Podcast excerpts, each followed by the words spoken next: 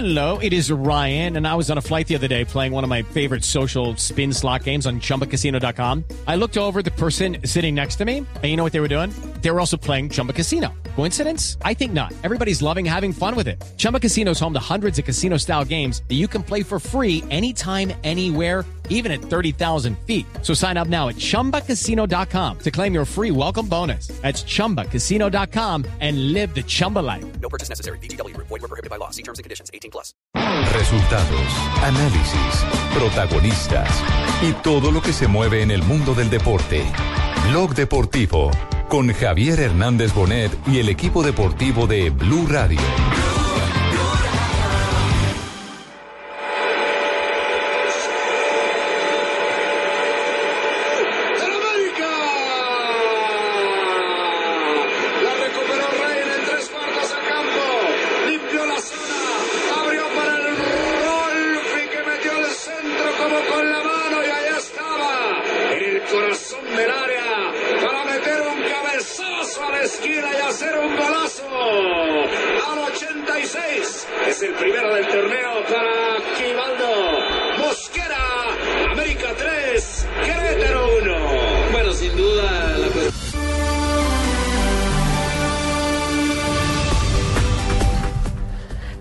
Tarde, 30 y- eh, 2 de la tarde, 35 minutos. Bienvenidos al blog deportivo y comenzamos con una narración mexicana de una anotación de Aquivaldo Mosquera, que hoy es noticia a nivel nacional e internacional porque acaba de ser nombrado uno de los mejores zagueros centrales de América. Bienvenido, don Alejandro Pino, a la información de blog deportivo. Nelson, ¿qué hubo? Sí, Aquivaldo hoy sale seleccionado y me parece que es una reivindicación para alguien al que incluso en su momento lo llamaron Aquimalo, para alguien del que eh, durante mucho tiempo le dieron críticas, pues hoy salió la gran encuesta del diario El País de Montevideo.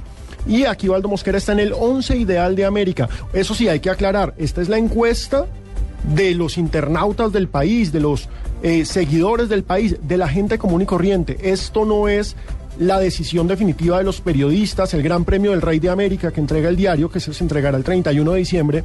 No, esta es una encuesta continental con muchísimos votos y a Aquivaldo le fue muy bien, quedó en el 11 ideal y además hay otra gran noticia y es que el mejor técnico de América barriendo, casi que doblando a su perseguidor, que fue Oscar Washington Tavares, es José Peckerman, gracias a su trabajo con la selección Colombia. Muy bueno eso, la verdad, estoy muy contento. Le doy, mire, las votaciones. Peckerman sacó 33.020 votos. Algo maravilloso para la imagen del fútbol profesional colombiano, porque al fin y al cabo, él en este caso está representando y defendiendo los colores de nuestra bandera.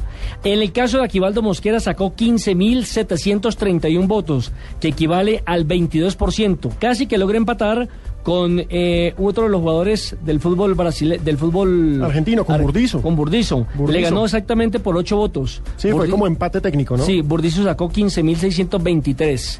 Y lamentablemente Teófilo Gutiérrez, Magnelli Torres y Juan David Valencia, quienes también estaban eh, como candidatos para el onceno ideal, no alcanzaron a calificar. Por ejemplo, Juan David Valencia creo que quedó en la cuarta casilla, en la cuarta posición, pero de todas maneras es un motivo de orgullo que tengamos a Aquivaldo Mosquera, el zaguero central de la selección colombiana de fútbol y de la América de México, en el onceno ideal para todos los cibernautas que permanentemente están consultando y entrando al periódico El País de Montevideo, Uruguay, y que entregará el premio en, en los primeros días de, del mes de enero, ¿no? Porque la votación Claro. definitiva y los resultados los darán, como usted lo adelantaba, el día 31 de diciembre. Mire, repasemos el 11 ideal de los seguidores del país de A- Montevideo. arranquemos con los arqueros, con el arquero, porque solamente dan uno por puesto. ¿no? Exactamente, es un 11 ideal. Exactamente. Entonces, el No- no hay arquero, suplentes aquí. el arquero Agustín Orión, que es el arquero de Boca Juniors. El lateral derecho Lateral derecho, ¿quién fue? Fue Matías Rodríguez, ¿no? de la Universidad de Chile. Exactamente, Matías Rodríguez. Ahí está el lateral izquierdo Eugenio Mena del Santos, que me parece un gran lateral izquierdo, es muy bueno. Y la pareja de centrales, el chileno Osvaldo González, también de la U de Chile, y nuestro Aquivaldo Mosquera. Esa es la mejor defensa del continente. Recordemos que la condición del país es que sean jugadores que actúen en el fútbol de América. Sí. O sea, va de Estados Unidos a Argentina los que actúen acá. Por eso acá no está ni Messi, ni Cristiano, ni Falcao. No, son los que están acá. Ahora mire otra cosa, la Universidad de Chile tiene a los chilenos mejor tienen a tres jugadores en el sector defensivo. El único que se les coló ahí fue Aquivaldo Mosquera, ¿eh? Claro que sí. Volantes. Hombre, Charles Aranguris, también chileno, de la Universidad de Chile, lo cual destaca la campaña de este equipo, porque pues la U de Chile mal que bien tuvo un muy, muy buen primer semestre y también remató bien el año. Entonces, Aranguis está ahí metido con uno que a mí me encanta. Nelson se lo digo de frente, Pablo Guiñazú, el argentino del Internacional de Porto Alegre, a mí me parece uno de los mejores volantes de marca que hay en este continente. Uno que tiene cara de matón, ¿eh? Eh, una pinta de matón, pero qué buen jugador es Pablo Guiñazú. Volante izquierdo, ¿a quién tiene? Está Montillo, ¿no? Walter Montillo. sí. También argentino, jugador del Cruzeiro, un jugador bien interesante. Y el 10, el que se ganó el de volante de armado, nada más y nada menos que el gran crack, Ronaldinho. Que a propósito de está en la India, ¿no? Haciendo un compendio porque va a filmar una película que se va a llamar Aliens y Ronaldinho, ¿cómo le parece? Que una película, dice que va a ser Ronaldinho versus Aliens, una película de dibujos animados. Y el tipo llegó a la India y causó conmoción. Sensación absoluta. Yo no sé si la película vaya a ser Más buena. que Messi, no, no, no. No, pero Javier, en, en las imágenes son impresionantes, porque Roni- Ronaldinho mal que bien todavía tiene una imagen Tiene apenas internacional. 31 años. Pero, pero saben, eh, hace poco el que estuvo fue, no, perdón, Messi no, eh, Maradona. estoy equivocado, es Maradona. Ujú. Y se volvieron llenó- locos. Maradona llenó un, llenó un coliseo, un coliseo, y, lo que más llama la atención era la gente de tan corta edad, apasionada por Diego Maradona, que digamos muchos de ellos no lo pudieron eh, ver jugar. Pero hay tanta pasión en el fútbol de la India eh, que el recuerdo de Maradona se mantiene a través de cantidades de películas que todavía proyectan de su gol en el Campeonato Mundial de 1986, por supuesto del gol con la mano y todas esas cosas. Pero es que Javier Maradona además tiene un papel político en la India porque es que él fue el que le hizo trampa al imperio, al imperio colonial británico. Sí. Él fue el que los venció, él fue el que le ganó a esa odiada Inglaterra. Entonces los indios aman a Maradona, allá es Dios. Claro, eh, es que los indios eh, tuvieron a, a- a los ingleses de Claro, colonizadores, hasta el ¿cierto? 47, casi no se van. Sí. Bueno, Cuando y- hubo la gran marcha del silencio. Exactamente. Sí, de Gandhi. La, De Gandhi. Sí, la que no tenemos nosotros aquí, ¿no? Porque aquí todo el mundo habla. No, acá no nos quedamos habla, callados. Nos quedamos callados, exactamente, la del silencio. ¿Y los dos delanteros quiénes son en el onceno ideal del diario El País de Uruguay? Pues hombre, el 9 ideal, según los votantes del país, es Pablo Guerrero. Y de segundas, y hay que destacarlo, quedó Teófilo Gutiérrez, por lo que hizo en el primer semestre con Racing y en el segundo con Junior. No fue tan bueno, pero lo de selección fue muy bueno. Pablo Guerrero, número uno, y el mejor jugador, según esta encuesta de internautas, es Neymar. Una Bueno, pareja ¿qué de miedo. ¿Qué tanto va a coincidir con la de los periodistas? Ah, esa es la pregunta. Neymar esa es la sacó el pregunta. 62% de los votantes. Sí, pero ¿qué tanto va a coincidir con lo de los periodistas? Ese, ese va a ser el tema, porque finalmente esta es la de jugar. Sí. La otra es la, en la, de- la que va en serio, es la que establece quién es el verdadero... El rey de eh, América, es verdadero gran rey de. América y quién es el, el técnico. Pensamos que esa tendencia se va a mantener. Pensamos que la tendencia puede mantener eh, por, por, porque yo creo que los periodistas no están tan desconectados ni, ni, tan- ni los hinchas tampoco tan desconectados de los periodistas como para que se pueda eh, fallar en algo donde los protagonistas han tenido unas diferencias tan enormes. Por ejemplo, la de Peckerman sobre eh, Oscar Washington Tavares, que lo está doblando en la mm, propuesta de los aficionados a que sea el técnico de América. 33.020 votos ¿Por, por quién? por, eh, Por Peckerman. Peckerman. ¿Cuántos? ¿33 mil? 33.020 votos. ¿Y cuántos por Oscar Washington Tavares? La mitad, casi la mitad. Sí, Javier. iba, No, eh, no. eso- iba 40 y 41 o 42 eh, contra 20, y 20 y pico, iba más o menos. Entonces, entonces digámoslo, digámoslo así, que, que para, para ser concretos, que el rey de América va a ser indudablemente Neymar. Neymar. que no va a tener pierde, porque lo único en lo que se puede fallar, en lo que puede haber diferencia entre periodistas y aficionados es en temas como, por ejemplo, quién es eh, mm, eh, entre Burdizo y Aquivaldo Mosquera el mejor defensor central izquierdo de, de América. Que fue una diferencia mínima, Javier. Claro, ocho estaban, votos. Estaban, estaban eh, ocho votos. Eh, Sí, empate el- técnico. el- el- exactamente, entre los aficionados. a favor del colombiano a Aquivaldo favor del Mosquera. colombiano. Sacó 15.731 votos frente a 15.623. Claro, y lo de, lo de Peckerman es 33 mil contra 19 mil de, de Tavares. Es una diferencia notable. Pero sabe que en términos de la prensa especializada, a mí en lo de Peckerman, yo creo que podría estar siendo Sabela, porque el año de Sabela con Argentina también fue muy bueno. Tanto en eliminatorias, le ganó el superclásico a Brasil, ese tipo de Yo, con, cosas. con la gente que hemos conversado, incluso de medios de comunicación, eh, Peckerman está por encima. Uh, sería muy está, bueno. está por encima y está por encima porque aparte de eso hay una gran admiración por José Peckerman.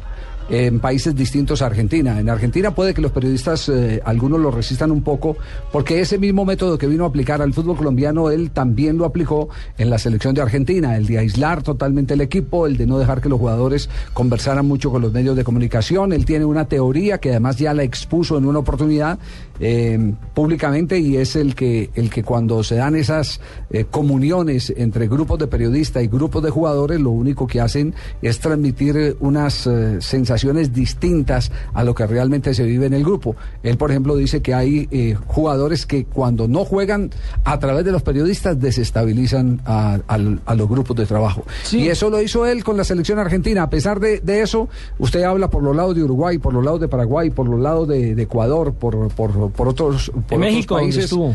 eh, y hay un gran respeto eh, por eh, José Pequerro. Y los jugadores señor- lo aman, Javier. Los jugadores hablan Sí. maravillas de él. Sí, pero como el tema es son los periodistas y, y a los periodistas a los que él mantiene aislado de los grupos, Ah, esa fue la pregunta es que yo le hice en la rueda de prensa. es- ese, es el, ese es el tema. El Y, tema y me contestó, uno tiene que sacrificar algo, dar algo, la prensa tiene que dar algo para yo poder responderles con algo. Eso lo dijo fue después del partido aquel que se perdió con la selección de Ecuador. me parece muy buena respuesta.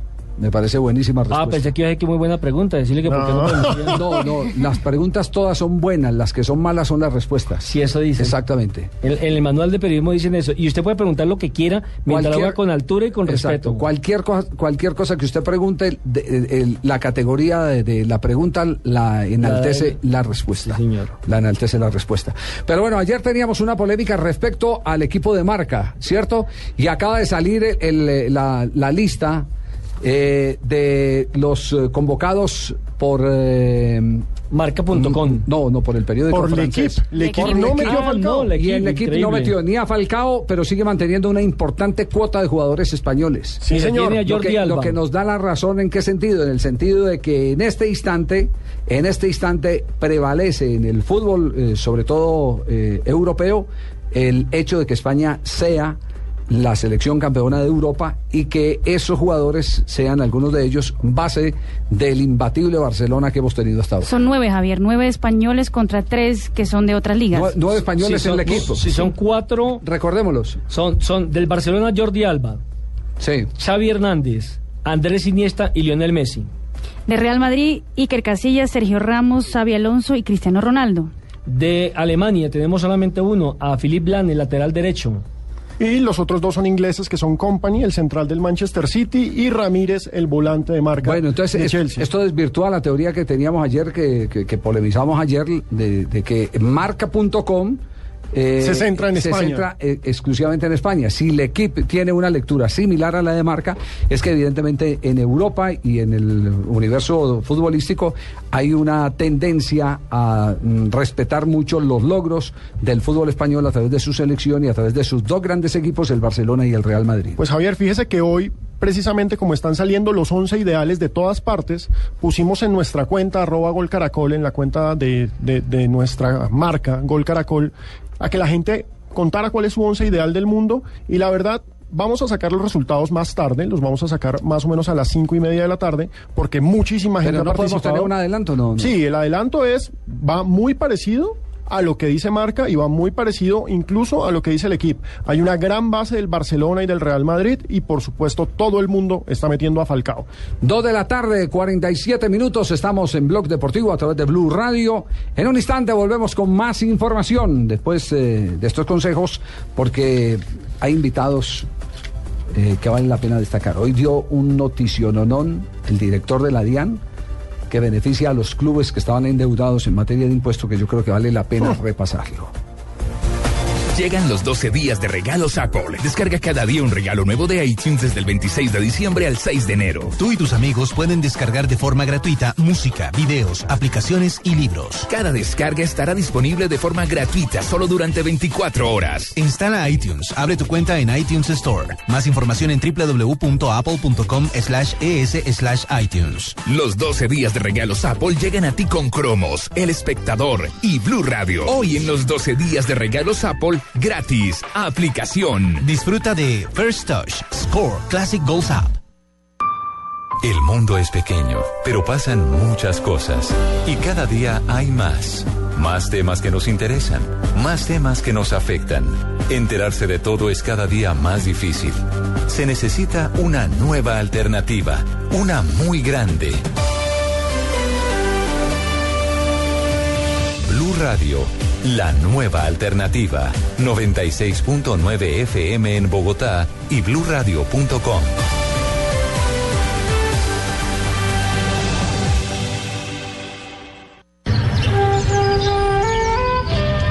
Y bueno, mirá, tranquila, no va a pasar nada de lo que vos no querás. ¿Sabes qué te puedo pasar en mi coche?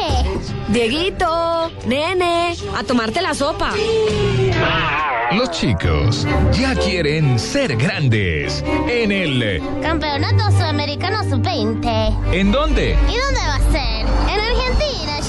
Y Blue Radio ya está preparada para acompañar a la selección Colombia en busca de un cupo al Mundial Sub-20 en Turquía. Podemos ir al fútbol, ver a los pibes, en la canchita, lo que vos querás. En enero del 2013, con el equipo deportivo de Blue Radio.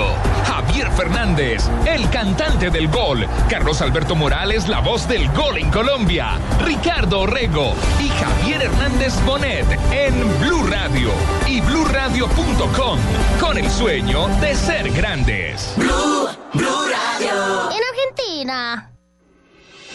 Estás escuchando Blog Deportivo.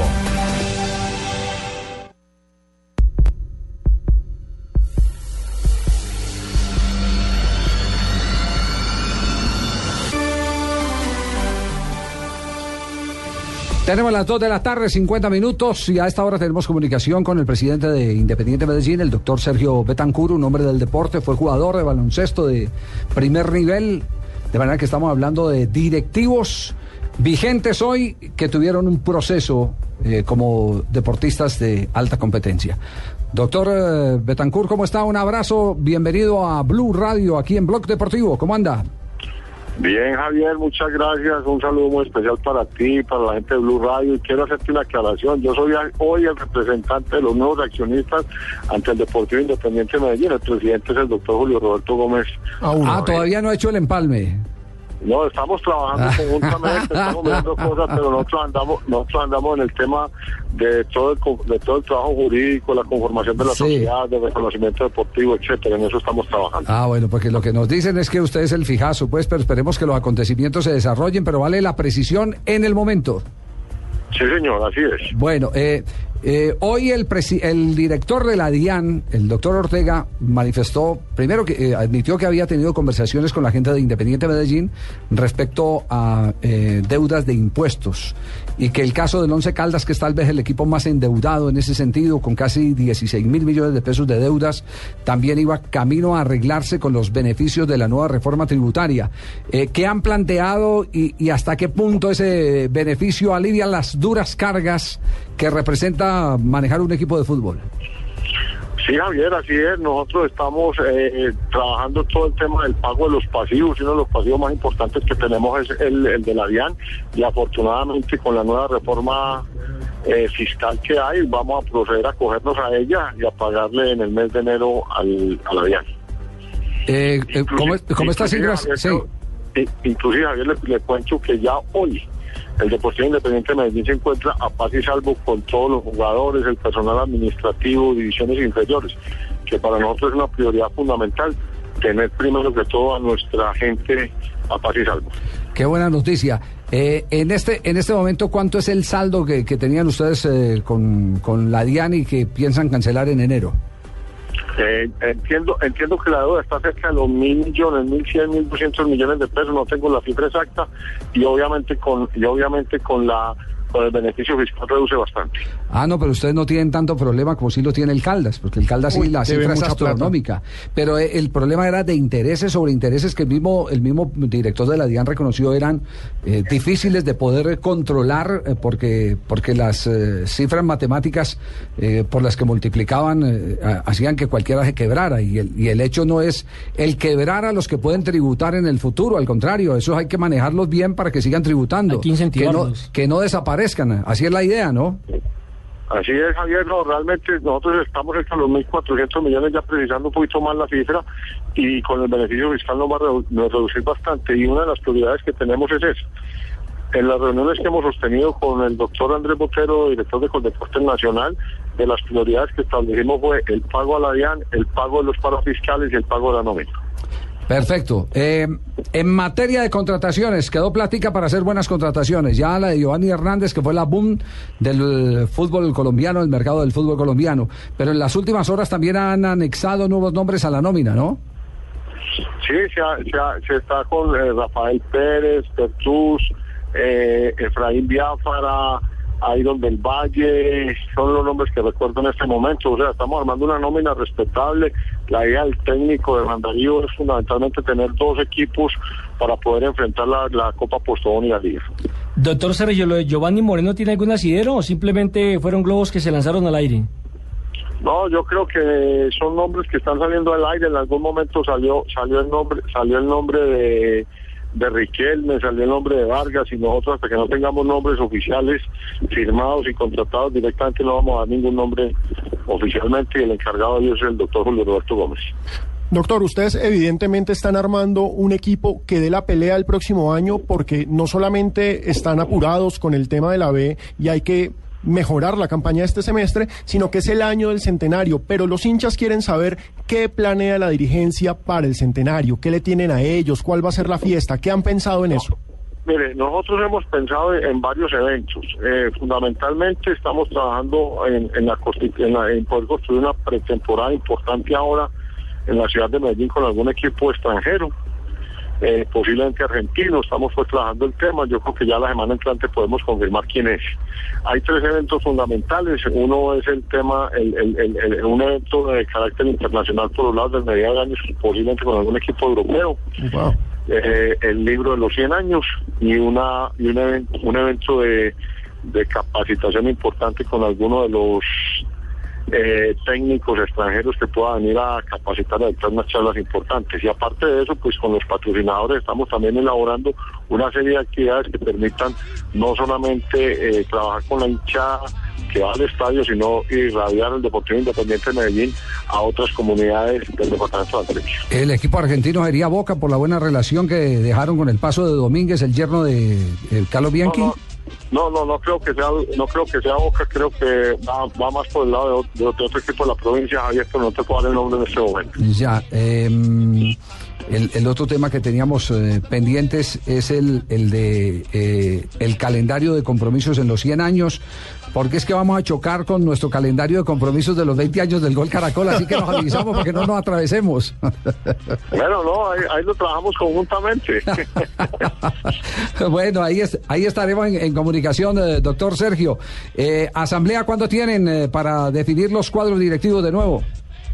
Eh, Ahora en el mes de enero, en el mes de enero estamos conformando ya la, la junta directiva definitiva y oficialmente fue la presidencia del club y el eh, una vez obtengamos el reconocimiento deportivo del Coldeportes, la afiliación a Di Mayor y a la Federación Colombiana de Fútbol. Baloncesto volvió. donde nos han- donde le cuento que nos han atendido supremamente bien. Ah, qué bueno. Tanto el doctor, tanto el doctor Jesús como el doctor Bedoya. Eh, baloncesto ha vuelto a jugar, ¿no? Hombre, Javier, lamentablemente no, ya las rodillas no dan. Hasta hace unos tres o cuatro años jugamos los nacionales de veteranos, ahora ando jugando golfito. Ah, bueno. Pero muy bien. Ahí es donde se hacen los negocios, tranquilo. Sí, sí, ahí se trabaja bastante bien. Yo ya llevo unos 15, 18 años jugando golf y me entretengo bastante. Bueno, muy bien. Doctor Sergio, un abrazo, muchas gracias. Lo mismo, Javier, por ti, para tus oyentes, un feliz año y esperemos que el 2013 sea muy glorioso para el Deportivo Independiente de Medellín con motivo de su centenario. Muy bien, gracias a el representante legal de los eh, eh, accionistas, de los nuevos accionistas. El futuro presidente. Sí, El sí, futuro presidente del el Medellín. futuro presidente del Medellín. Entonces, conclusiones para los hinchas importantes, les van a hacer muchas cosas en su centenario y eso hay que destacarlo.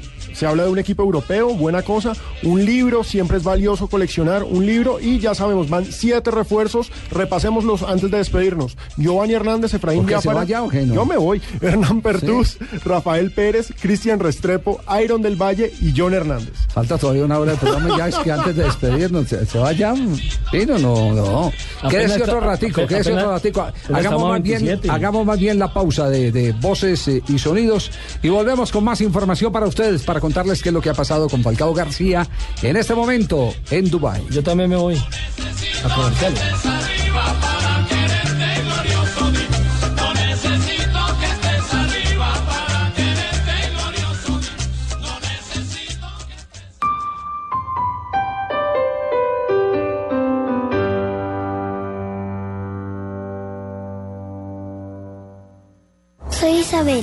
Tengo siete años y siempre que salgo de mi casa escucho esto. Mi hija que está aquí a mi lado va a pasar por cada uno de esos puestos. Un día mientras trabajaba escuché este sonido que cambió mi vida para siempre.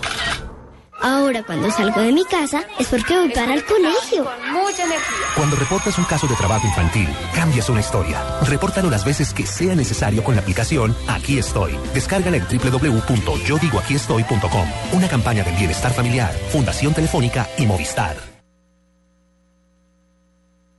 Hoy en Mañanas Blue. Doctor Diego Bravo, gerente del Acueducto de Bogotá. Yo tengo que confesarles que estoy tan indignado como está cualquier otro ciudadano con la presentación con que los contratistas entregaron esos carros. No creo que hubiera 100 kilos de residuos, parecieran desechos que les hubieran arrojado aquí. Yo creo que fueron unos momentos muy desagradables por los cuales les pedimos disculpas a los ciudadanos. Doctora Gina Parodi, que es la delegada del señor presidente de la República. Nosotros la verdad es que no queremos interferir, Jorge Alfredo, porque inmediatamente la responsabilidad comienza a ser compartida, porque esto es autonomía del alcalde y es responsabilidad del alcalde. Ayudamos cuando nos pidan ayuda, como dijo el presidente. Señor expresidente Álvaro Uribe Vélez. Infortunadamente este gobierno ha revivido los concilios parlamentarios, ha revivido la distribución de puestos públicos para comprar apoyos del Congreso de la República. Primero no los llaman tampoco los llaman cupos indicativos, simplemente lo que dice el parlamentario lo van poniendo ahí en el presupuesto. Mañanas Blue, de lunes a viernes desde las 5 de la mañana. Blue Radio, la nueva alternativa.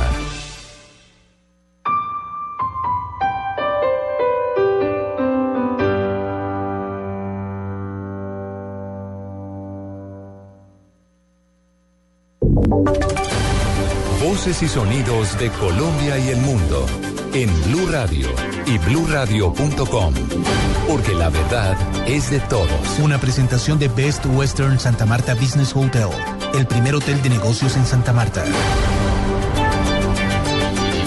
3 de la tarde, un minuto. Soy Juan Camilo Maldonado con las noticias. Ya fueron capturados los dos sicarios que habrían perpetrado el asesinato de Lorena Henao, la viuda del extinto narcotraficante Iván Uninola Grajales. Juan Pablo Díaz está en el lugar de la noticia. Buenas tardes, Juan Camilo. Eh, nuevamente aquí en el sitio, en la vía La Tebaida, en donde ocurrió el doble crimen perpetrado por unos sicarios eh, que fueron detenidos luego en una reacción de parte de la Policía Nacional, el coronel Luis Enrique Roda, comandante de la Policía del Quindío, con detalles de este doble crimen, coronel. Bueno, buenas tardes y debemos informar a la opinión pública. Este doble hecho que cobra la vida de una pareja que se movilizaba a bordo de un vehículo tipo automóvil en el sector entre Armenia y eh, el aeropuerto de la Tebaida, en el sector conocido como Cenespo. Mm, delincuentes a bordo de una motocicleta y dos a bordo de un vehículo tipo automóvil eh, causan agresión con armas de fuego a esta pareja, causándole en el mismo lugar la muerte a el señor Lucio Quintero Marín. Y eh, es llevada con lesiones graves al hospital de la Tebaida, en donde fallece la señora Lorena Henao Montoya. De manera que este hecho es eh, alvisorado por personas en el sector que se movilizaban por este eje vial y eh, por la red de apoyo recibimos información precisa que nos permite hacer una persecución y eh, en menos de cuatro kilómetros dar alcance a los delincuentes que se movilizaban en el vehículo tipo automóvil. Ellos son capturados, eh, ellos se lanzan dejando el vehículo sobre la vía y se lanzan a una cañada, pero son capturados por unidades de investigación criminal y en este momento puestos a disposición de la Fiscalía General de la Nación para que asuman la responsabilidad en este doble hecho de homicidio. Eh, destaquemos que en el vehículo eh, se desplazaba también una menor de 12 años, quien resulta levemente lesionada, que fue atendida en el hospital de la Cebaida, pero que se encuentra ya por cuenta del bienestar familiar, hasta tanto pues los protocolos indiquen la posibilidad de entregársela a un familiar. Tres de la tarde, tres minutos son los detalles de este crimen. Se confirma entonces la identidad de Lorena Henao en este doble asesinato que se presentó en la ciudad de Armenia. En otro campo de la información, la politización en Washington pone en peligro el acuerdo para detener el abismo fiscal que vence dentro de cuatro días. Detalles con la corresponsal de Blue Radio en los Estados Unidos, Sonia Schott. Aunque la cuenta regresiva ya comenzó para el precipicio fiscal, no hay signos por parte del Congreso o la Casa Blanca de que haya algún movimiento para darle fin al problema. El presidente Barack Obama regresó con cierto retraso de sus vacaciones en Hawái por el mal tiempo que afectaba gran parte del país. Y los pasillos en el Capitolio no registraban actividad, solo puertas cerradas porque el líder de la mayoría republicana, John Boehner, no ha hecho oficial el anuncio para atraer a los miembros de la Cámara de regreso a Washington de sus vacaciones de Navidad, algo que constató públicamente el líder de la mayoría demócrata, el senador Harry Reid. Eso hace que una votación sobre cualquier acuerdo en el presupuesto antes del 31 de diciembre sea más difícil. Con el país tan valiente por el acantilado fiscal que amenaza con profundos recortes de gastos y aumentos de impuestos, las diferencias bipartidistas representan la mayor amenaza a la economía de Estados Unidos. Desde Washington, Sonia Schott, Blue Radio. Tres de la tarde, cinco minutos. Los colombianos mantienen su intención de comprar su vivienda propia a través de créditos hipotecarios. La información con Lexi Garay. 47.387 solicitudes de crédito de vivienda por un valor de 2.1 billones de pesos fueron aprobadas entre enero y noviembre de este año por parte del Fondo Nacional del Ahorro. Según la entidad, en este periodo se desembolsaron más de 19 mil créditos, de los cuales el 70%, equivalente a 13.359, fueron para vivienda de interés social. Más del 50% de los préstamos corresponde a afiliados por cesantías y alrededor del 42% a personas que tienen un ahorro voluntario. Lexi Garay Álvarez, Blue Radio. 3 de la tarde, 5 minutos. Sigan en sintonía con Blue Radio. Usted puede ser uno de los dueños del Best Western Santa Marta Business Hotel, el primer hotel de negocios en Santa Marta. Con el 123 le contamos por qué es fácil y seguro. 1. Inversión única de 53 millones de pesos o cuotas mensuales por debajo de 1.5 millones de pesos. 2. Es un proyecto donde expertos administran su hotel y usted recibe los beneficios. 3. Usted recibe una renta mensual proveniente de los rendimientos de su hotel. Llame ya al 310-788-8888. Otro proyecto Proxol. Estás escuchando Blog Deportivo.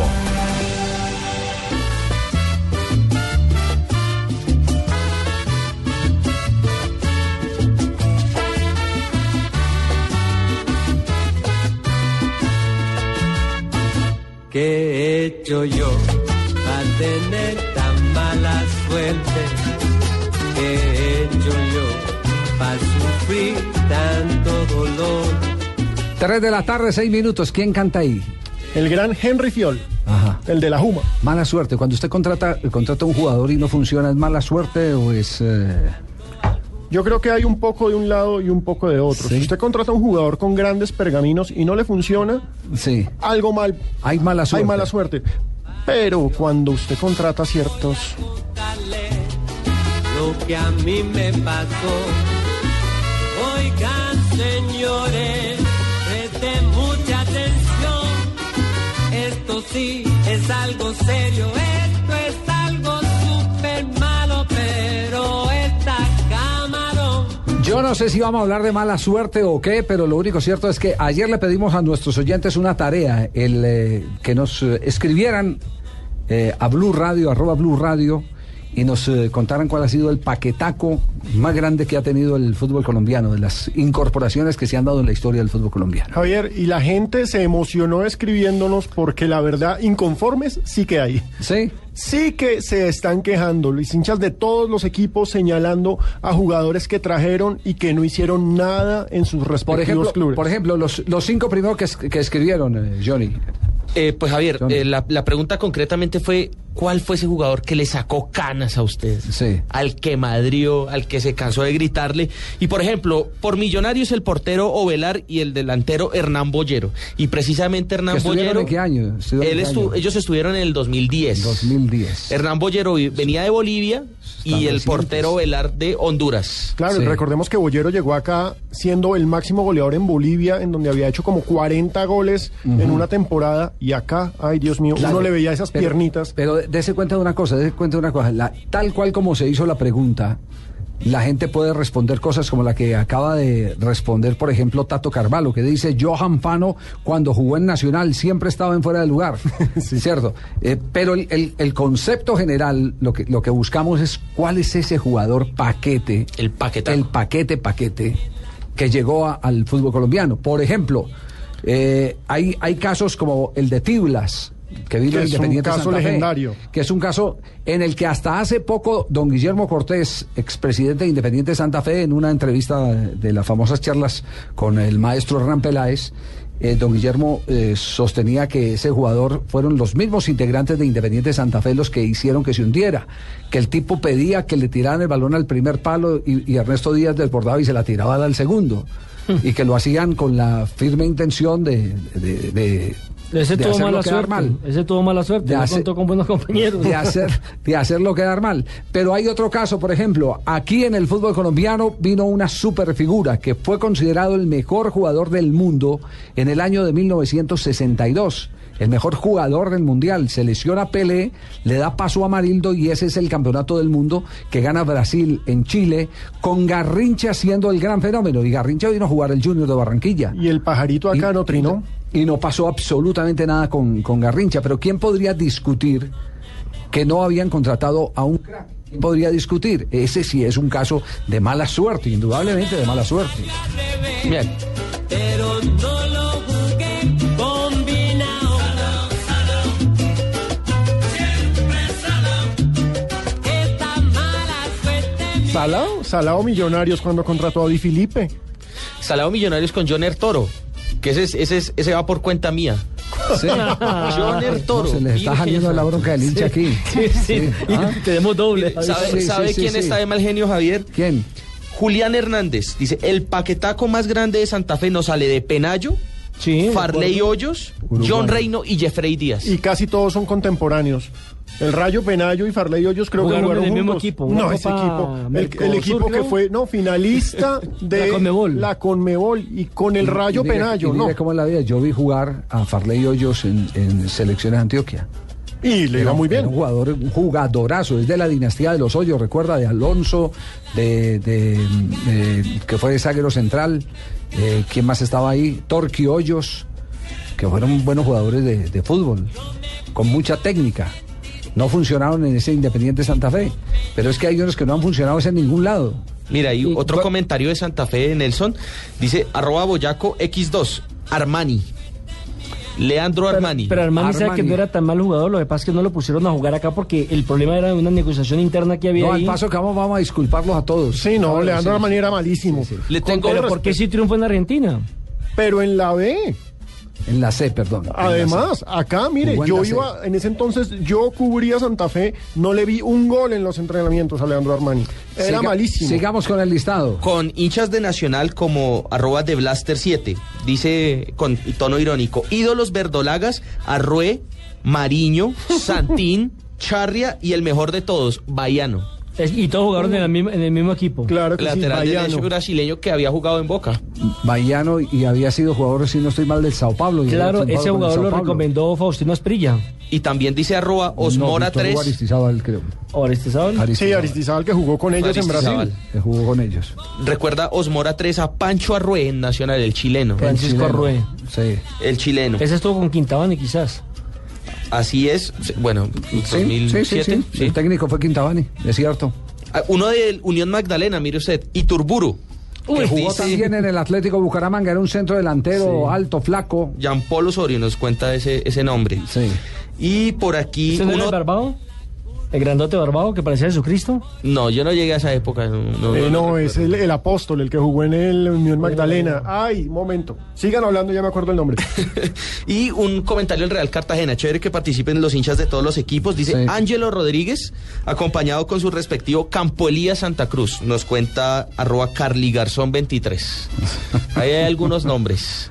Bueno, eh, eh, pero ¿por qué no vemos la película? Usted, yo recuerdo que usted, mm, eh, Alejandro, escribió una columna hace 12 años. No, tampoco. ¿No? No, no, no. ¿Cuánto hace? Fue hace como tres años. No, yo la leí como en el 2000 y pico, ¿no? ¿Cuál? La que escribió en el tiempo. No, sí, fue en el 2010. Ah, 2010. Sí. Fue en el 2000. El que estoy desfasado en el tiempo soy yo. Mejor porque Dos- incluye más nombres. dos- 2010, ve, pero pero depende de qué de qué de qué parte de qué parte de la época nos puede dar idea. Usted hizo una lista de los los grandes paquetacos del fútbol colombiano. Sí, casi todos. La verdad, la lista estaba centrada en ese entonces en las contrataciones de millonarios, que había contratado pésimos jugadores. En esa lista hay nombres que Nelson se debe acordar porque seguramente lo cubrió. Lobiño, ese brasileño que vino a Millonarios y que no pasó nada. Y Robinho. Si uno no se Gran acuerda, Robe- si Robinho. uno no se acuerda de esos jugadores porque no pasó nada. Mire, pero este que llegó con tanto bombo. gloria, sí. ¿Se acuerdan de un 10 que incluso en el partido de los 50 años de Pelé, él entró por Pelé porque supuestamente él iba a ser el nuevo Pelé? ¿Quién? Neto. Claro, el que, el que solamente cobraba tiros libres y El- tiros de esquina. gordo- Y que pesaba como 400 Recuerdo kilos. un gol a Nacional. El gordo neto, libre. el gordo neto. Creo que hizo un gol olímpico. Sí, gordo neto. Y no pasó nada con pero el arrancó mal, pero terminó jugando bien. Lo que pasa es que ahí sí se miró el costo-beneficio de lo de neto. ¿Cuánto habían pagado por neto en ese Claro. momento? Entonces lo que dolía era la inversión que se había hecho por neto y la poca respuesta futbolísticamente, porque vino tan gordo, tan gordo que empezó a tomar forma ya cuando se le estaba acabando el contrato. Lo mejor de Neto, me Pero acuerdo. eso no quiere decir que no haya sido un buen jugador, fue un excelente jugador. Pero Javier, mire, lo Yo mejor de Neto. suramericano juvenil no, y era jugaba cuando era juvenil, era espectacular. Zurdo. Un gran jugador, por ejemplo. Otro que me Le ganó, acuerdo. como dice Gabriel Romero, la, palanga, la palangana es. Otro juvenil brasileño. La cuchara, la cuchara, la palangana, esa Claro. cuchara de, de palo grande con la que Comía mucho. Exacto, la- con las abuelas eh, revuelven la natilla. Otro crack brasileño que pasó por el fútbol bogotano, ya mayorcito, Arilson. Arilson fue 10 de selecciones juveniles brasileñas, llegó a Santa Fe y no pasó nada. A mí no me tocó esta historia, pero sí me la contaron muchas veces en el Parque de Belén, conversando, tomando café con Rodrigo Fonnegra, con, con eh, algunos amigos de- del fútbol, con los Monsalve, con Ramiro Monsalve, con el Moyo Muñoz, y era el caso de Sabará. Sabará, un brasileño muy promocionado en Brasil, y lo trajeron para el Atlético Nacional.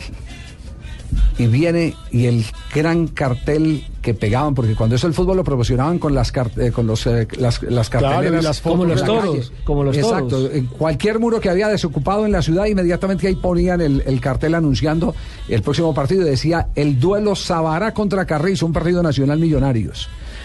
Y llegó Sabará y, y- y- ni la tocó en el, en el partido. Lo devolvieron como a, como a los poquitos días.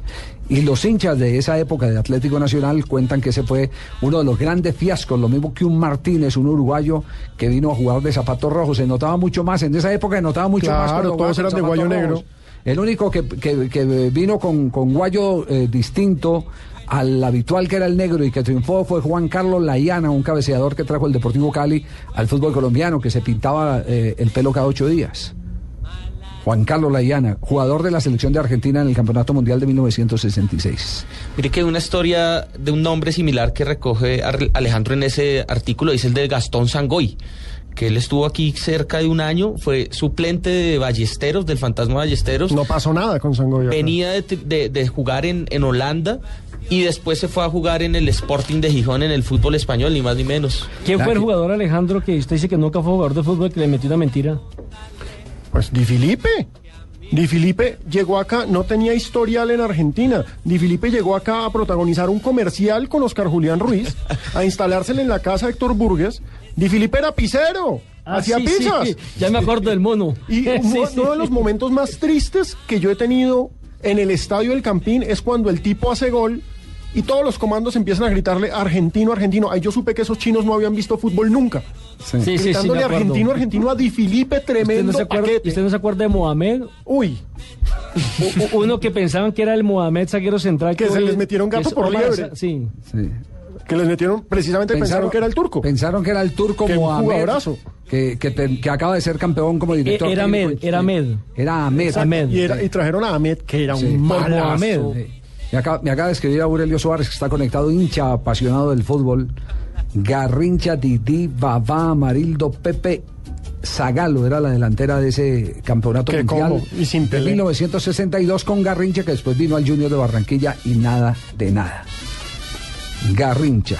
Sabes que ahora escuchando a ustedes estoy pensando en quién sería el paquetazo en Brasil y me acordé de Sidorf, que fue el mayor extranjero con más bien pago de Brasil. Botafogo, ¿no? Y no hizo Y no pasó nada. Nada, nada y nada. Y bueno, el, el otro paquetazo que ese es brasilero, La mejor fue la Adriano. mujer brasileña, Hmm. la de Sidor. Adriano que también fue y robó al Corinthians, robó al Flamengo y ojalá no robe a ningún otro.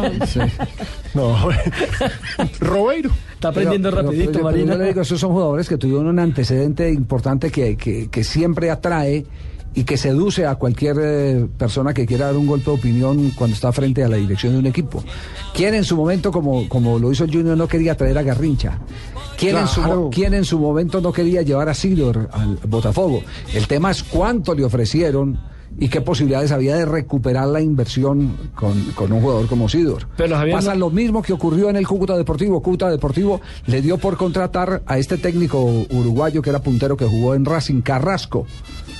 Y lo traen a Carrasco. Y Carrasco juega en el Cúcuta Deportivo después de haber sido figura de Racing y de River Plate, el uruguayo. Y que era, la, un fenómeno. era era de un la filoso- fenómeno. era de la filosofía técnica del maestro Ricardo de León. Mire, Lo- fue campeón con Ricardo de León. El No, no era de la filosofía técnica, no. Esto Ah. no le gustó nunca la zona. Jugó siempre fútbol de ataque.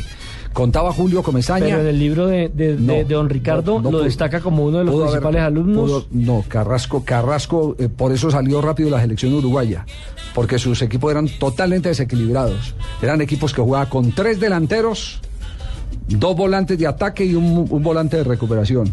Todo era- ataque. todo ataque, ataque, ataque, ataque. ataque. Si una vez me contó Julio Comesaña, pero no hace muy, no hace, no hace cuatro años me contó Julio Comesaña que nos encontramos en Montevideo y, y le dije, bueno, ¿y qué hay de nuevo aquí para ver en el fútbol uruguayo? Ir a ver entrenar a Loco Carrasco, que estaba de técnico de River Plate, que allá le dicen Sí, River River Plate, en- Plate. en Montevideo.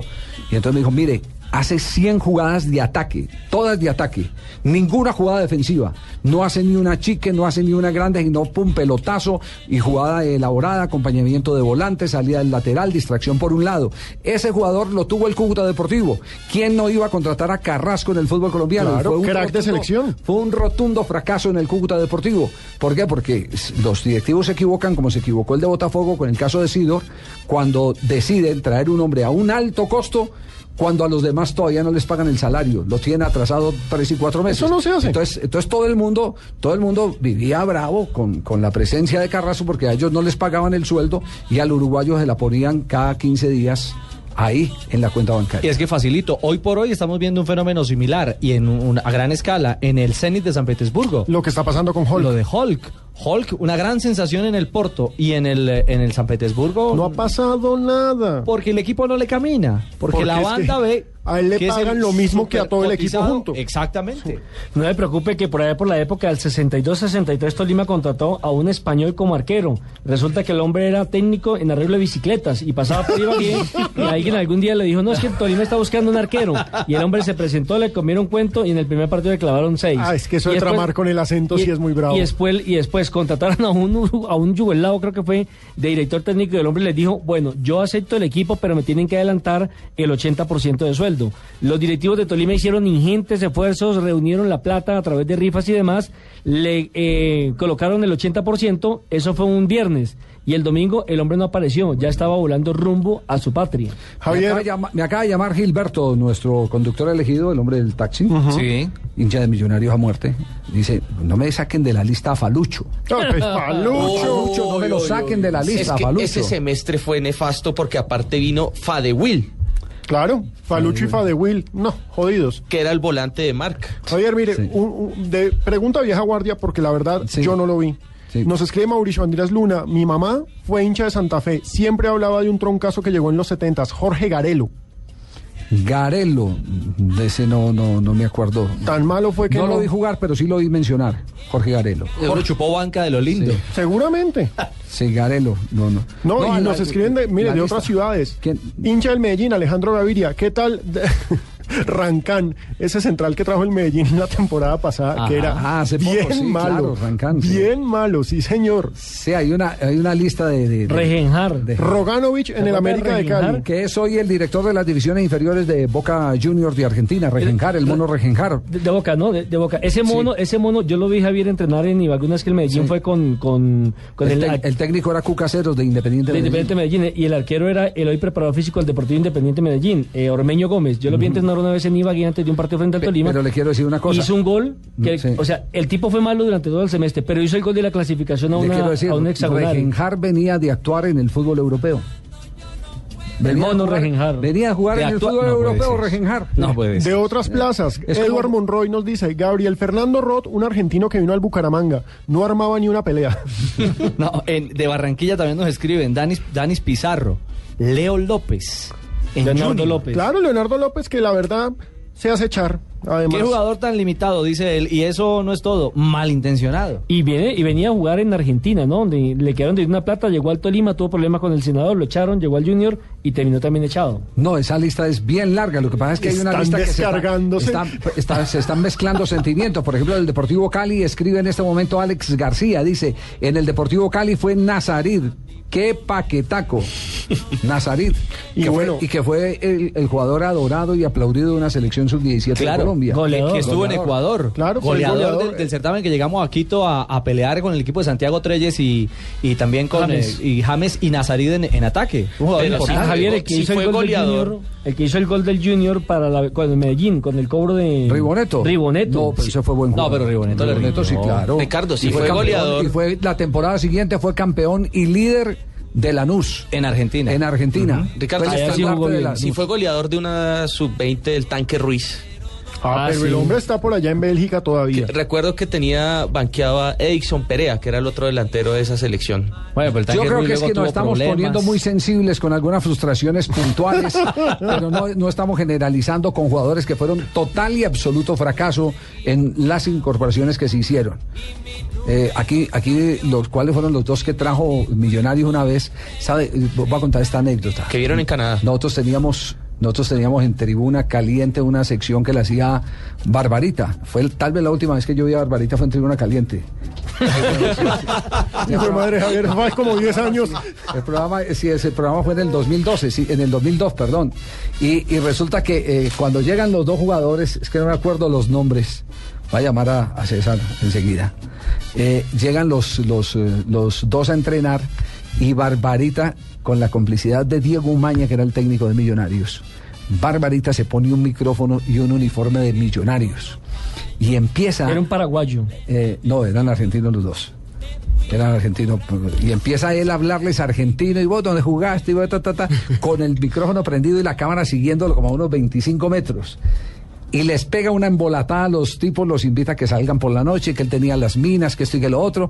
De manera que, que, que de, de todo eso hace un show y los tipos ni siquiera eh, sobresalieron en, en- en la nota porque quedaron tan atolondrados con Barbarita invitándolos a que salieran a ver chicas por la Ni noche. de rumba funcionaba. Ni, ni de rumba, no jugaban ni de noche. No eran socios ni, ese, ni para la noche. Ni de noche, ni de noche jugaban. Pero, pero son las, las anécdotas que hay en el, en el fútbol colombiano. Y, y vamos a hablar con el presidente de un equipo que casi siempre acertó en la traída de jugadores extranjeros. El presidente del Once Caldas de la ciudad de Manizales. Sí, porque últimamente no acertaron fue en la traída de Hoyos, de Ángel Guillermo. Bueno, pero esta es otra administración. eh, Esta es otra administración. Sí, es cambio de gerencia. Sí, exactamente. Eh, está, está el doctor O- O- Oscar David Gómez. Doctor Gómez, ¿cómo anda? Buenas tardes, Javier, para usted, para sus compañeros en, en la mesa y para todos los oyentes. Claro, de- de- del Caldas tenemos que decir que trajo los mejores delanteros eh, del fútbol colombiano en su época. Jugador que, que- que traía era jugador que pegaba.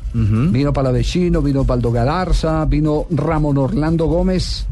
Que era un eh, gran cabeceador. ¿Quién más vino? Vino eh, Oscar Amarilla. Oscar, ya lo- ya Oscar lo- Milber Barreto. Oscar Milber Barreto. Claro, un uruguayo que después lo compró a Millonarios y se lesionó jugando, jugando Millonarios.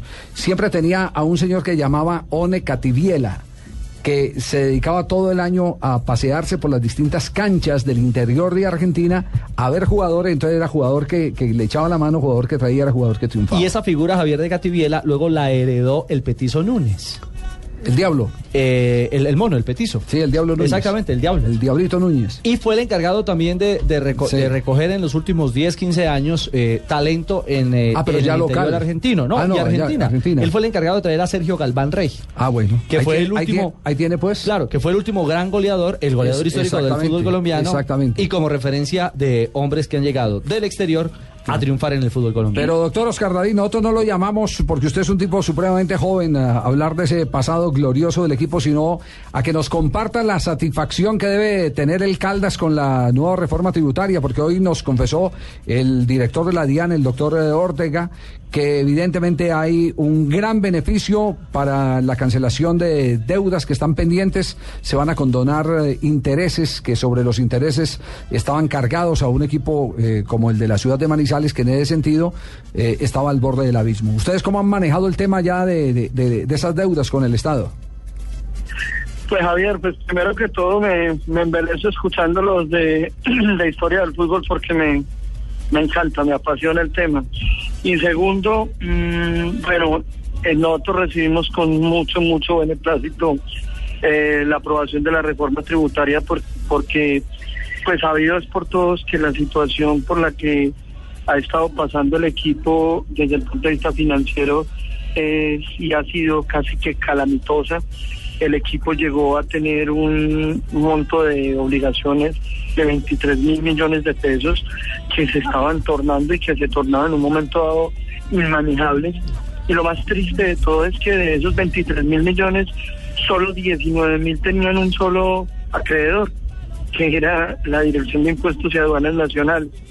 Y de esos 19 mil, una gran parte obedecía a sanciones y a eh, intereses sobre, sobre las sanciones a intereses sobre el mismo impuesto.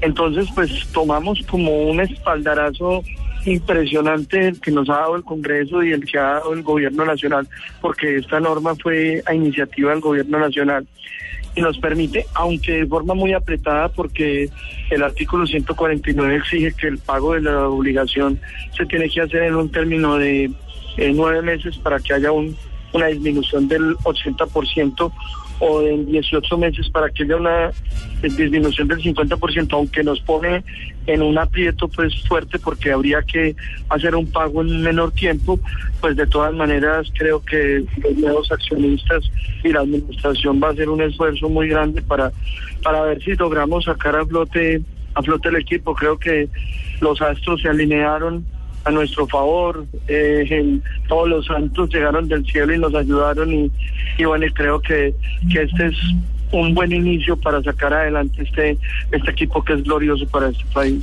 Do- doctor Gómez, ¿cuánto, cuánto calculan eh, que puede quedar la deuda? ¿Qué, qué, qué porcentaje eh, estarían eh, saldando con eh, el beneficio de la reforma tributaria?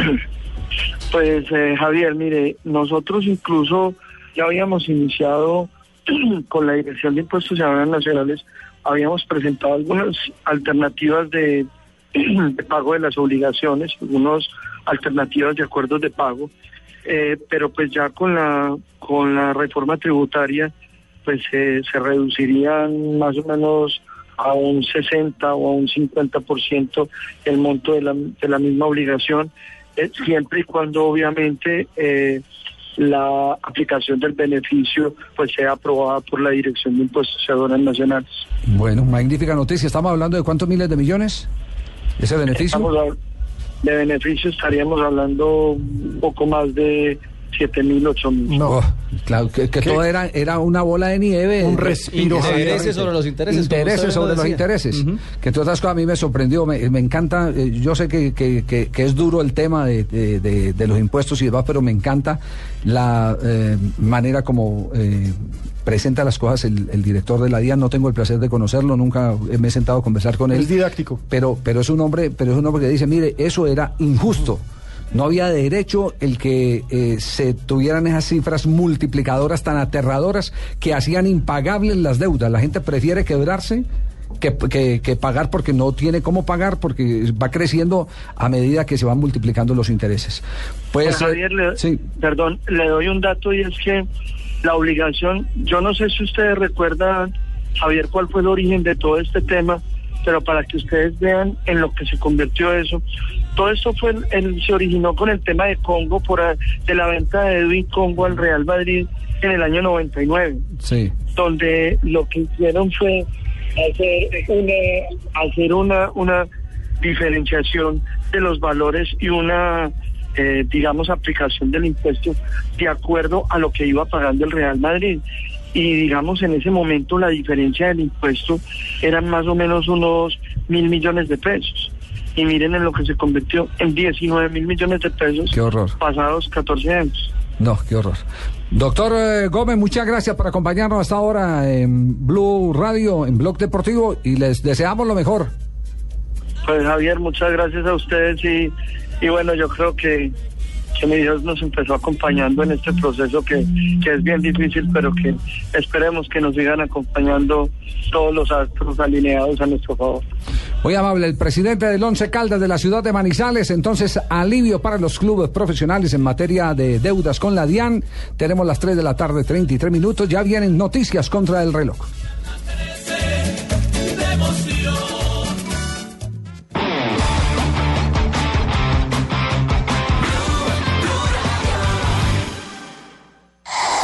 Noticias contra reloj en Blue Radio.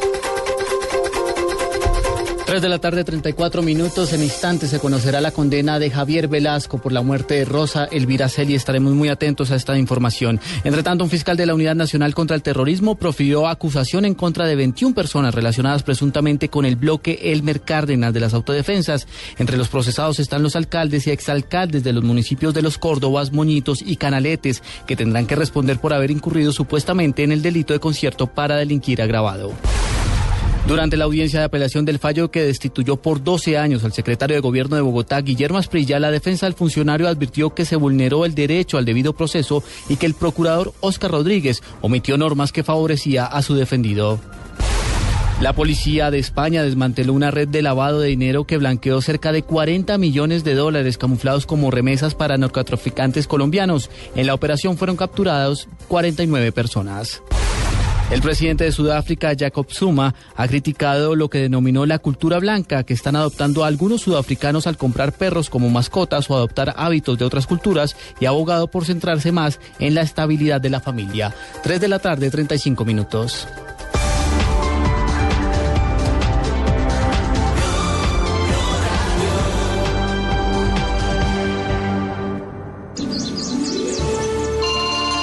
¿Aló, Papá Noel?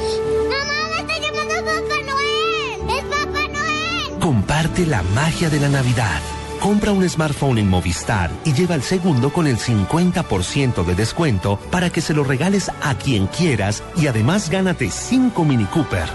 Movistar, compartida, la vida es más. Más información llama al 190 o entra a www.movistar.co. Aplican condiciones y restricciones. Entra sonido, música, aplausos y locutor con tono muy al corazón. Gracias por creer en nosotros desde el primer día, por ser pioneros, por ser anunciantes Blue Radio. Feliz Navidad y feliz año. Blue Radio, la nueva alternativa. Gracias. Estás escuchando Blog Deportivo.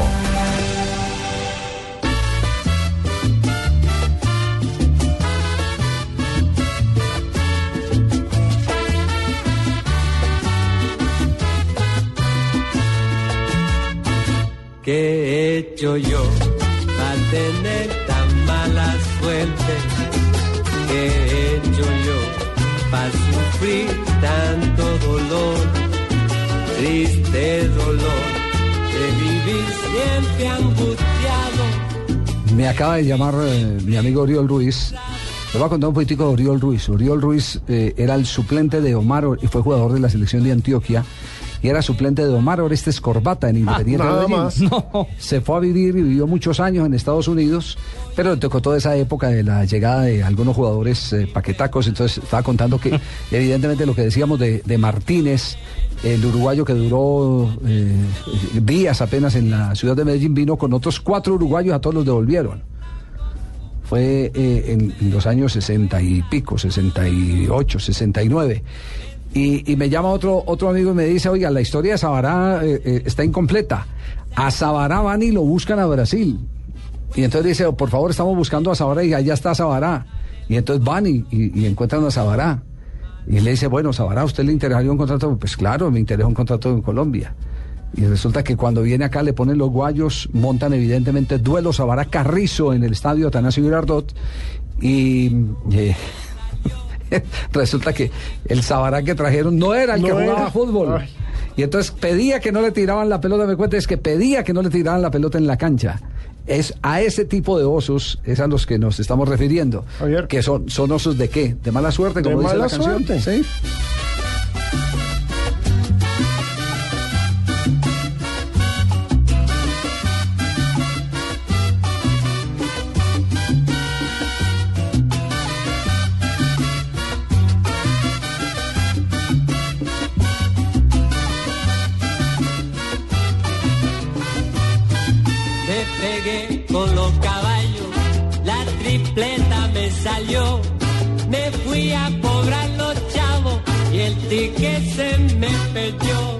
Mala suerte. Mala suerte. Siguen llegando, ¿no? Siguen llegando Uy, mire, más. le, voy a nombrar estos, a ver, A usted ver, me va- a ustedes ver. los van calificando. A ver, ¿quién? Carlos Marinelli, de Millonarios. Marinelli. Sí, ladri, ladri, muy ladri. Sí. Rodrigo Astudillo. Astudillo. Charles Castro. Martín Pérez Lindo. Y Uy, Pe- Pérez Lindo. Pérez Lindo fue campeón mundial juvenil con Argentina. No, pero es que hay Y no le hacía un gol al arco Y no le iris. hacía un Sí, gol al arco iris. Facundo Imboden. Pero mire que Facundo Imboden yo creo que le faltó fortuna acá. Porque. O sea, no tuvo suerte. Exacto. Raúl Andrés. suerte. Raúl Andrés César. Sí. Luis Adeneve. José Manuel Moreira. Ah, pero esa fue la lista que publicó en el tiempo. En el que publicó el tiempo. ¿Es la misma? No, no, no, hay unos no. nuevos. Por ejemplo, el chiquito mire, Benítez. ¿Se acuerdan del chiquito Benítez? Paraguayos. Que era un armario que no servía. Nicolás Cotera. Ajá. Marcelo Tejera. Fernando Faudeville. Marcelo Tejera fue figura en el fútbol uruguayo y en, el fútbol- y en España jugador, también. Y acá le fue muy Y acá mal. le fue muy regular. Le fue bien en la noche. Porque- ¿Ustedes se acuerdan de este lateral del Deportivo Cali? ¿En qué momento llegan? ¿Es en qué momento llegan? Llegan ya cuando están cerrando la carrera. Yo no sé si ustedes se acuerdan de este lateral del Deportivo Cali. Deportivo Cali campeón. El tipo no fue campeón, pero el tipo llegó en 1998. Prisciliano González. Al Cali. Al Cali que era un chaparrito de lateral, que las piernitas no le daban para correr. Uy, era malísimo. El Cali es, tiene como un posgrado en contratar jugadores chimbos. Porque, mire, del Cali podemos acordarnos también del arquero Leo Díaz. Y se los digo, el peor arquero que ha tenido el Cali. ¿Les costó un título? Claro, con el Deportes Tolima. Facundo Argüello. Wilmer Stalin Lavallén. Norberto Ortega Sánchez. ¿Se acuerda que vino precedido No, un gran cartel? Sánchez, Ortega, y después eh, terminó jugando otra vez en Racing y fue figura. Como dijo. Como Ortega di- Sánchez. Como dijo Marcelino, ¿qué? Balbuena. eh, ¿Quién? Eh, Balbuena, eh, dio- en lugar de decir Norberto Ortega Sánchez, dijo Norberto Ortega Cano. Y ese, era el, y ese era el torero. Anderson Aren, ¿se acuerdan de Aren? Uy, claro. C. Clay. Secley, ese es otro Loviño, claro que sí. Y Marcus Vinicius. Bueno, es esa lista, pero, pero acaban, acaban de escribir eh, otros. Es que no paran, Javier. Exacto, otros de los oyentes de Blue Radio para, para hacer el balance de los paquetacos. Yo tengo aquí unos nombres del Medellín que seguramente usted conoce. A ver, ¿cuál? Javier. Dice Jorge Rangel. Soy hincha del oficial DIM y no conocí troncos más grandes que el caballo Lorea, el menudo Heimen y la coneja Acosta. Uy, la coneja Costa, yo me acuerdo haber Eh, leído que era malísimo. ¿Como arquero? No, sabe que no era tan malo. Fue figura del Once Caldas. Pero ¿y en el Medellín? En el Medellín estuvo tres o cuatro temporadas. Mire, Rubén Sí, Darío sí. Abadía, hincha del Cali. Sí. Cándido Sánchez. momentico, Lorea fue campeón con el Junior de Barranquilla y si no estoy mal hizo y fue y fue jugador del Deportivo Cali. Lorea murió ya, no sé si se suicidó o qué, pero pero pero eh, fue figura, ojo. Estamos hablando de Lorea que fue figura. El caballo Lorea. Pero mire, Rubén Darío Abadía, hincha del Deportivo Cali, se descarga. Cándido Sánchez, el soldado Sabaño, Y aparte Y- de los apodos, ¿no? Walter Perazo en el Deportivo Cali de 1990. Pone las fechas además. Cándido Sánchez en el 81, el soldado Sabaño en el 73 y Waldo, Walter Perazo en 1990. que estaba de salida ya Perazo, porque Perazo fue triunfador en Santa Fe. Fue figura, fue figura aquí en Bogotá. En la costa también, de la costa nos escriben eh, gente como Víctor Rodríguez y Víctor Víctor Rodríguez y nos dice que en el Unión del año 80 el argentino Fachetti no jugó ni medio partido, le decían paquete. Paquete. Paquete. Y hay un comentario aquí no, también. ¿Cuál? Dice del, del Junior. Arroba John Cohen B. El Guri Alvis en Junior, uruguayo que vino con buen pasado y no pasó nada. Aparte también nos cuentan, bueno, un, un comentario del Atlético Huila, Víctor Guasalucumí. Cuando jugó en el Huila, la tribuna lo pedía para reírse, porque en realidad era muy No, torpe. qué malo. Pero, sabe, pero ¿sabe que era cierto? Refresquini del Unión Magdalena. Es que cuando el apellido de uno es refresquín. Samuel Eduardo Tapia nos escribe para ampliar Refresquini. esta lista. Ay, ay, ay, es que es Aquí interminable. ponen, por ejemplo, Ever Quiñones pone a Ponte central del América de Cali. Pero, a Ponte alcanzó a ser campeón con Ah, Ponte América. fue campeón, fue subcampeón con Y, y Millonarios. sabe una cosa que, pero que tiene el récord de autogoles. No. ¿Sabe que no? Una vez lo entrevisté sobre el tema, solo hizo tres autogoles. Hizo más Pero- autogoles, ¿sabe quién? Víctor Marulanda. No fregues. Sí. Sí. Uy, pero yo de Aponte La- siempre la- recordaré no, la- la- autogoles. no, exactamente, lo que pasa es que la mala fama. Sí. Hay, hay dos Mala coincidencias aquí suerte. de hinchas del América, dice Lo más malo que ha tenido mi mecha se llama, ah bueno, dice, pero lo más malo que ha tenido mi mecha se llama Enrique Simón Esterilla.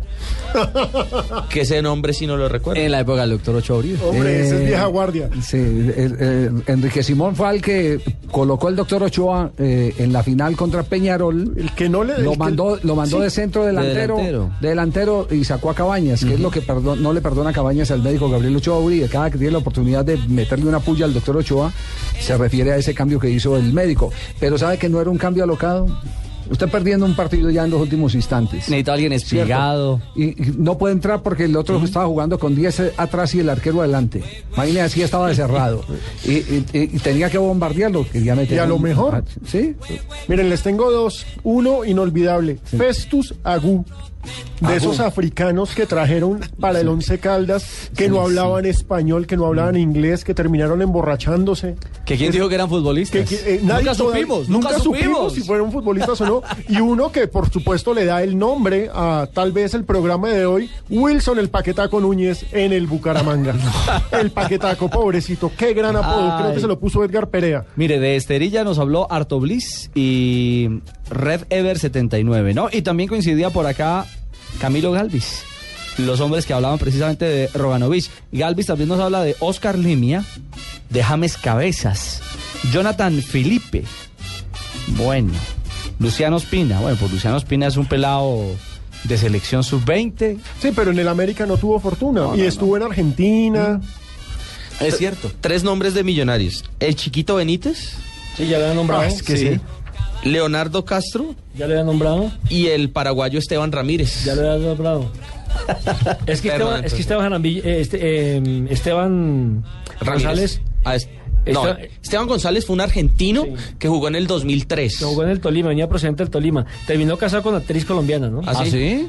Es que es Diva Yesurum, es nuestra red, el cuarto de la pero a ver, lean. ¿Yo qué culpa tengo? Hay que Ustedes- leer. Ustedes no miran sino el balón redondo, ¿Y quién, ¿no? y quién es la esposa? ¿Y quién es la esposa? Ah, tampoco. Ah, actriz. No, Esteban Ramírez fue el volante que vino para el 2010 con Richard Páez, un paraguayo que venía de Sol de América. Nombres diferentes, Nelson. Ya después del... Uy, la, ¿la qué? La, ¿Cómo es? ¿La poblada? Andrew, ¿La fotógrafo. Paulada. Andrew, fotógrafo, eh, dice, ¿Qué me dice el hijo del Chiqui García? Malísimo. ¿Cómo es que se llamaba? Y fue Selección Colombia. Luis Alberto. Luis Alberto García fue Selección Colombia. Por supuesto, el técnico era su papá. Pero fue Selección Colombia. Bueno, ese, ese es un barrido que podría ser interminable. Nos podríamos pasar la tarde entera. Ah, pero sabroso. Es muy no, no, sabroso. no, recapitulando paquetacos que han pasado por el fútbol colombiano. No, pues imagínense que Tolima trajo dos brasileños que jamás habían jugado fútbol. Se les salta el vino tinto y sino- sino- por azules. Sino fútbol playa. No. ¿Sí me entienden? Entonces cuando se colocó los Pero guayos... es que con la cancha del Manuel Murillo Toro. No, pues estamos Sí, hablando, cierto, estamos, cierto. no estamos hablando de ahora, estamos hablando de la época del 85, 80, 85, exactamente 86. 86, que lo dirigía Santos Cristo, ese equipo, y trajeron los dos brasileños y se le ampollaron los dedos cuando eh, comenzaron a entrenar con guayos, porque jamás habían usado guayos. Ellos jugaban pues con chancla. pie Brasil. limpio. Claro. No, pie limpio. Pero fíjate que eso le pasó al Sao Paulo cuando contrató a Falcao, el de Claro. También, o sea, se llevaron a Falcao por una millonada también y él no hizo nada en el fútbol Falcao, de cancha. el mejor jugador del De- mundo de de futsal. exacto. Y quisieron probarlo en el fútbol, le pagaron una tonelada de dinero. Y pues, hombre, una cosa es futsal, otra cosa es fútbol. Aquí John Pinilla jugó en Santa Fe, ¿no? Y en Bucaramanga. Y tampoco pasó nada. Y tampoco pasó nada. Y era el rey del gol en el microfútbol. Y por supuesto, tal vez el mejor jugador de, de fútbol 5, de microfútbol, de como le quieran decir, que ha tenido este país. Y en el fútbol profesional es otra cosa. Sí, de ese del que se juega en la calle uno le dice a los dijes, a los dijes. Exacto. Chiquita, chiquita. Chiquita. Sí, me estima. si me estima. 3 de la tarde, 48 minutos. Estamos en esta tarde de Blog Deportivo.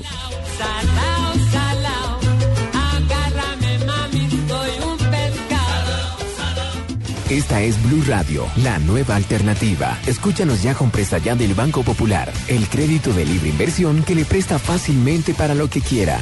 Señor Gaspar, pasabordo. Con mucho gusto. ¿Equipaje de mano? Sí, señoritas, llevo oro. Señor, por seguridad no permitimos metales en los aviones. ¿Y esas cajas? Seis millones de regalos, señoritas. Señor, vamos a tener que abrirlas todas porque se dañaron los rayos X. Ay, Melchor, te dije que viajáramos en camellos. Para que esta Navidad los regalos lleguen a tiempo, pida Presta Ya del Banco Popular. El crédito de libre inversión que le presta para celebrar o para lo que quiera. Banco Popular, este es su banco. Somos Grupo Aval, vigilado Financiera Colombia. En Blue Radio a esta hora, los expertos hablan en El Blog Deportivo. A las 4, la opinión y el buen humor acompañan tu regreso a casa en Voz Populi, con Ricardo Rego, Juan Roberto Vargas, Paloma Valencia, Álvaro Forero Tascón y el mejor equipo de comediantes de la radio colombiana. Blue Radio, la nueva alternativa.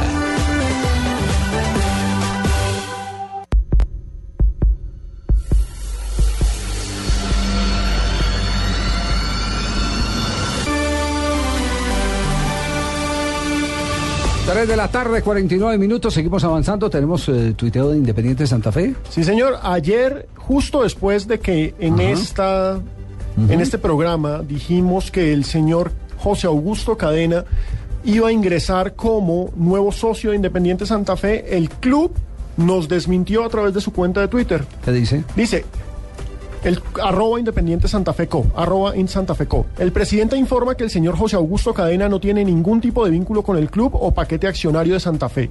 En otro tuit dice, versión del señor Cadena con acciones de Santa Fe es falsa y no tiene ningún fundamento. No hay la menor posibilidad, afirmó el presidente. Pues le quiero contar que yo eh, llamé justamente a través del Twitter de ayer, llamé a llegados a la familia Villegas, ni descartan, ni aseguran, pero tampoco desmienten. Es que esto no es de Pastrana, esto es de los Villegas. Este es de los Villegas, es, es el paquete de acciones de los Villegas. Exacto, y ahí Pastrana no manda. Exactamente, es de los Villegas y puede que no se haya oficializado. Se oficializará en el momento que llegue una asamblea y diga, "Ah, mire, aquí estamos nosotros, punto, y estas son las acciones nuestras. Ahí es donde al pan pan y al vino vino. Exactamente, esperemos a ver qué sucede. Ojalá, por el bien de Santa Fe, no. que no. No, no, no, sería Que terrible. Que, que ese fue nuestro, nu- nuestro, nuestro deseo. Pero bueno, contrataciones del fútbol colombiano. A propósito, Santa Fe tiene ya noticias de contrataciones y No, Santa Fe sigue sin confirmar, pero el que confirmó hoy por fin fue Nacional, pero los hinchas no están contentos, Javier. ¿quiénes son los refuerzos de Nacional? Llega Sherman Cárdenas comprado, contrato de tres años y llega Luis Neco Martínez, préstamo por un año con opción de compra. Y a los hinchas no les gustó la llegada de Sherman, no les gustó que se firme por tres años, ellos estaban esperando nombres rimbombantes como los que tuvieron a comienzo de año. Eh, esas son las eh, dos últimas contrataciones del equipo verdolaga. Sí, Sherman, que a propósito eh, se le cayó del, del, del, del bus, se le cayó de la tractomula. Sí, exactamente. Al Once Caldas. Porque la tractomula ya lo. Él ya se estaba montando en esa tractomula del Once Caldas. Ayer lo dijimos. Uy, cuidado. Suerte. Estaba en la tractomula del Once Caldas y se bajó, firmó un preacuerdo, porque es que el- incluso el presidente ¿Usted nacional recuerda- dijo preacuerdo. ¿Usted recuerda una vez que, que- que algo parecido aconteció con el hombre que mencionamos ahora, Ramón Orlando Gómez? Ajá.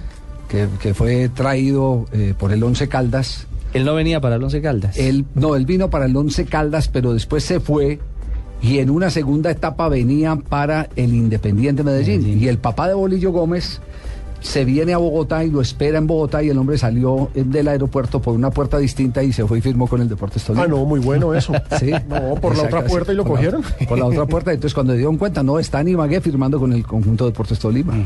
esa, esa pasó, no es la primera vez que, que ocurre.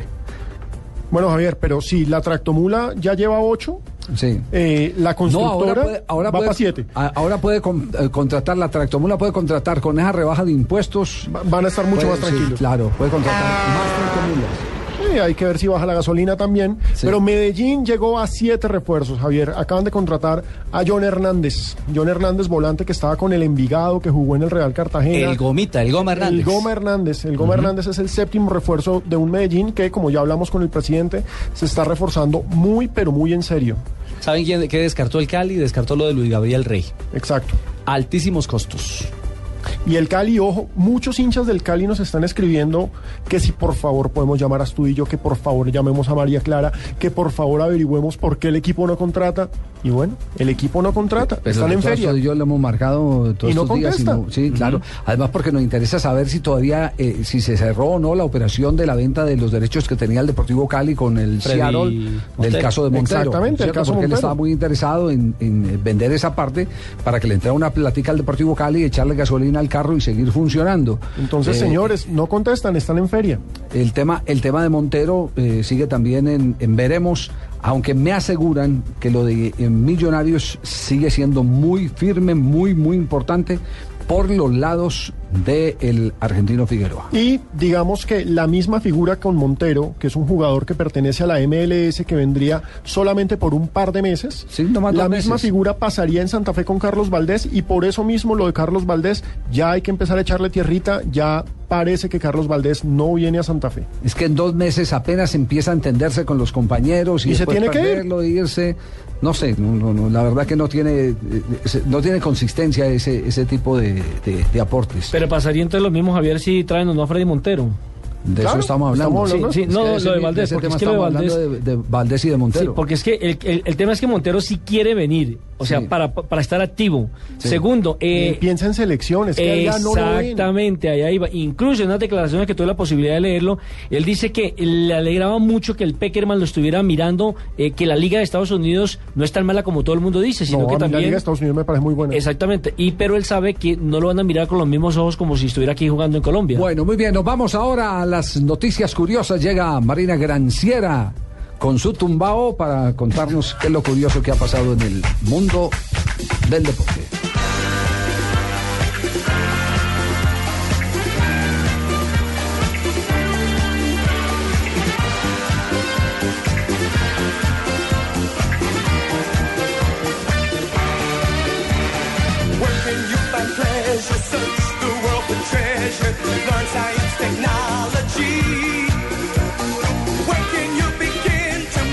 ¿Cambió de música Marina? No es la misma, sí. No, no, no, es la misma, La sí. misma, la misma, la misma. Ah, pues la arrancaron un poquitico más adelante. entonces. Exactamente. Sí.